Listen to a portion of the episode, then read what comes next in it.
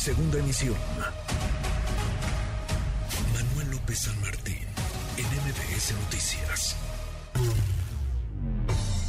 En MBS Noticias, la opinión de Ezra Shabot. Ezra, querido Ezra Shabot, qué gusto saludarte. ¿Cómo estás?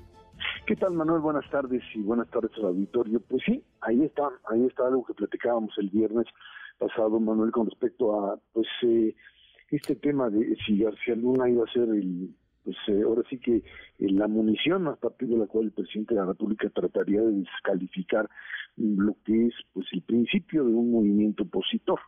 y creo que en ese sentido, pues hay un cálculo equivocado. Creo que, te acuerdas, platicamos diciendo, bueno, pues es que pues era esto todo planeado bien, el presidente sabe cómo se va a mover esto y pues, sabe cómo provocarlos, García Luna, raperos, corruptos, etcétera, es parte de la provocación. Yo creo que eh, el cálculo del presidente se, pues ahora sí que lo dañaron enormemente, volvió a caer en la trampa de lo que representa finalmente Manuel esta esta esta manifestación, esta concentración o estas concentraciones de yo creo que, por un lado, sí, por supuesto, la propia organización de distintas eh, instituciones que impulsaron esto, que le metieron, por supuesto, organización y billete, sin duda alguna, para que esto funcionara, y coordinación, no solamente en México, sino en otros lugares.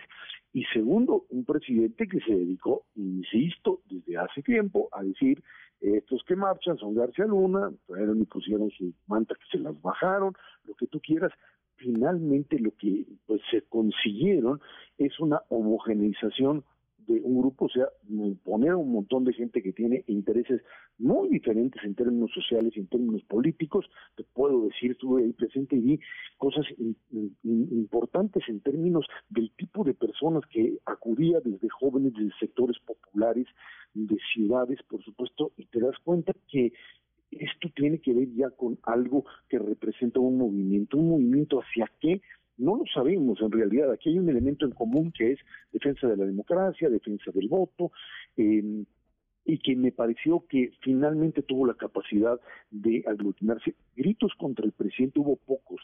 Los que alcancé yo a detectar, Manuel, fueron básicamente provenientes de los únicos que traían banderas de partido, era el PRD un sector del PRD traía banderitas amarillas del PRD. Oye, no era un sector del PRD, ya era todo el PRD lo que viste ayer, ya, ya son todos. Tiene, perdón, tiene toda la razón, tiene toda la razón, la verdad es que es un error de percepción mía.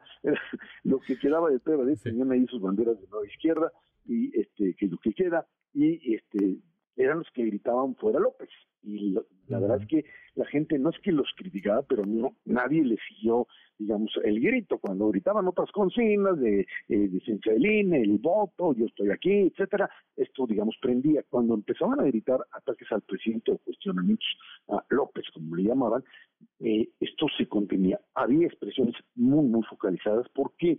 Porque el ingrediente central de esta, de esta concentración era básicamente la defensa no solo del voto, sino de las reglas del juego. Y es algo que incluso lo platicaba hoy en la mañana con Luis.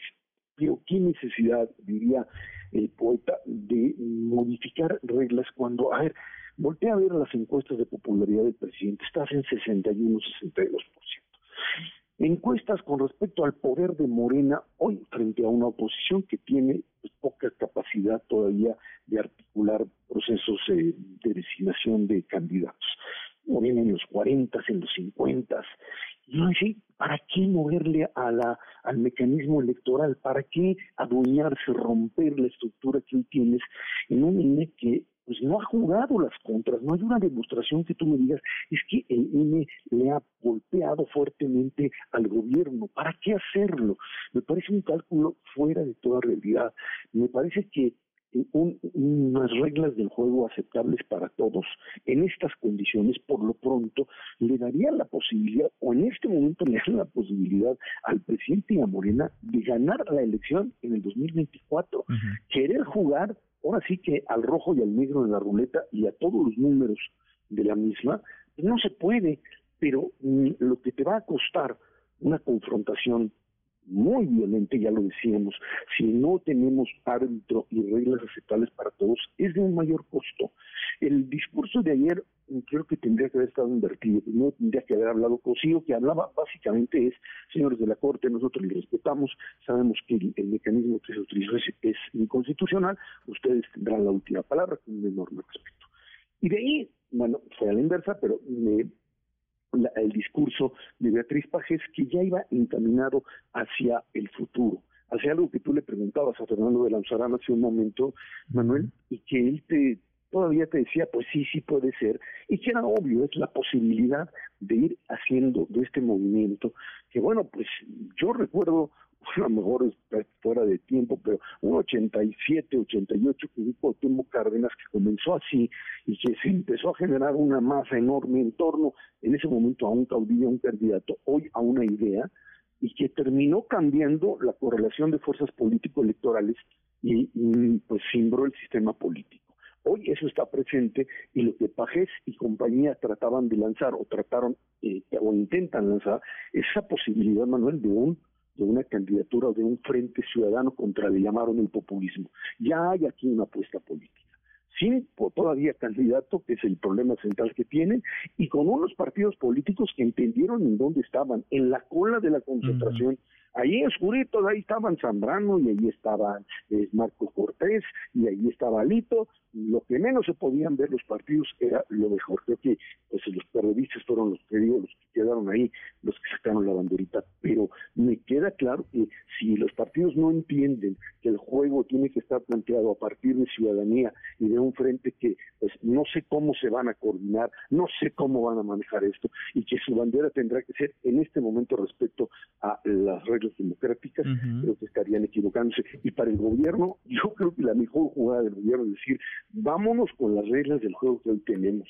Hoy, si ellos finalmente asumen esa posición racional que no la tienen en este momento, creo que tienen más posibilidades de ganar y de decirle a la propia oposición, ganamos, ganamos a la buena y tenemos la posibilidad de seguir pues gobernando otros pues Pues sí, decía el propio Sarán, es que nos pueden arrebatar la bandera muy fácil. Es decir, si hacen a un lado ese plan B, que estaría por publicarse en el diario oficial. Si lo hacen a un lado, pues eh, nos, no lo decía así como tal, pero pues prácticamente nos desarman, ¿no? Porque tendría el gobierno, eh, digamos, la sensibilidad de haber escuchado a los ciudadanos y decir, bueno, pues agarramos esta bandera que era suya y listo. Ahora, ¿qué otra causa traen? Porque no han traído, digamos, otra con este grado, este nivel de aglutinamiento en lo que va del gobierno. La concentración, indudablemente, es la de ayer en el Zócalo y en otras ciudades. Un éxito, la oposición tiene causa, el INE no se toca, parece tener un factor de cohesión también en torno a la figura del presidente López Obrador, en contra, desde luego, pero sigue sin aparecer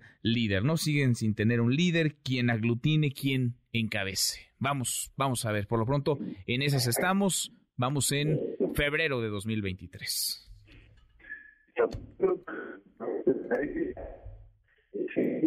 Uy, ya se escucha muy mal eso.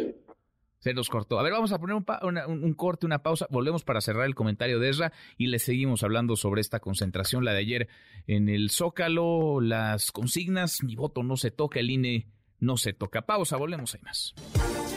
Seguimos ahora con 47, Ezra, te nos estabas cortando, pero queremos terminar contigo. A ver, el, el comentario a propósito de la concentración muy copiosa de ayer, de la causa que tiene la oposición o parte de la oposición, esta bandera en torno a la defensa de la democracia y el INE, y el liderazgo, la cabeza, ¿quién podría ser el factor que una, que aglutine ese malestar? Porque de pronto en los no es más fácil coincidir, el problema es cuando empieza uno a revisar los sí, en qué sí se pueden poner de acuerdo y con quién sí pueden caminar.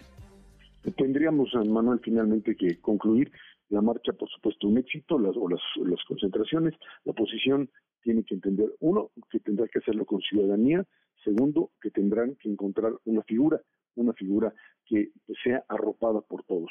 ¿Cómo le van a hacer? No lo sé, pero hoy tienen ahí la llave, la llave para hacerlo vamos a ver finalmente si le encuentran, si encuentran a la persona y tienen a un gobierno que desgraciadamente no quiere entender que puede deshacer esto rápidamente que hoy el presidente de la República lo sigue anunciando, está dispuesto a llegar hasta las últimas consecuencias. La Suprema Corte será quien determine y parece que iría hasta ahora en línea contraria a los intereses del gobierno en un juego de choques que pues no quiero ni imaginar. Ahí está, creo que el punto central de todo esto, en defensa de democracia y la posibilidad de un frente único opositor. Muchas pues gracias. Lo veremos. Abrazo grande, gracias, Ra. Redes sociales para que siga en contacto: Twitter, Facebook y TikTok. M. López San Martín.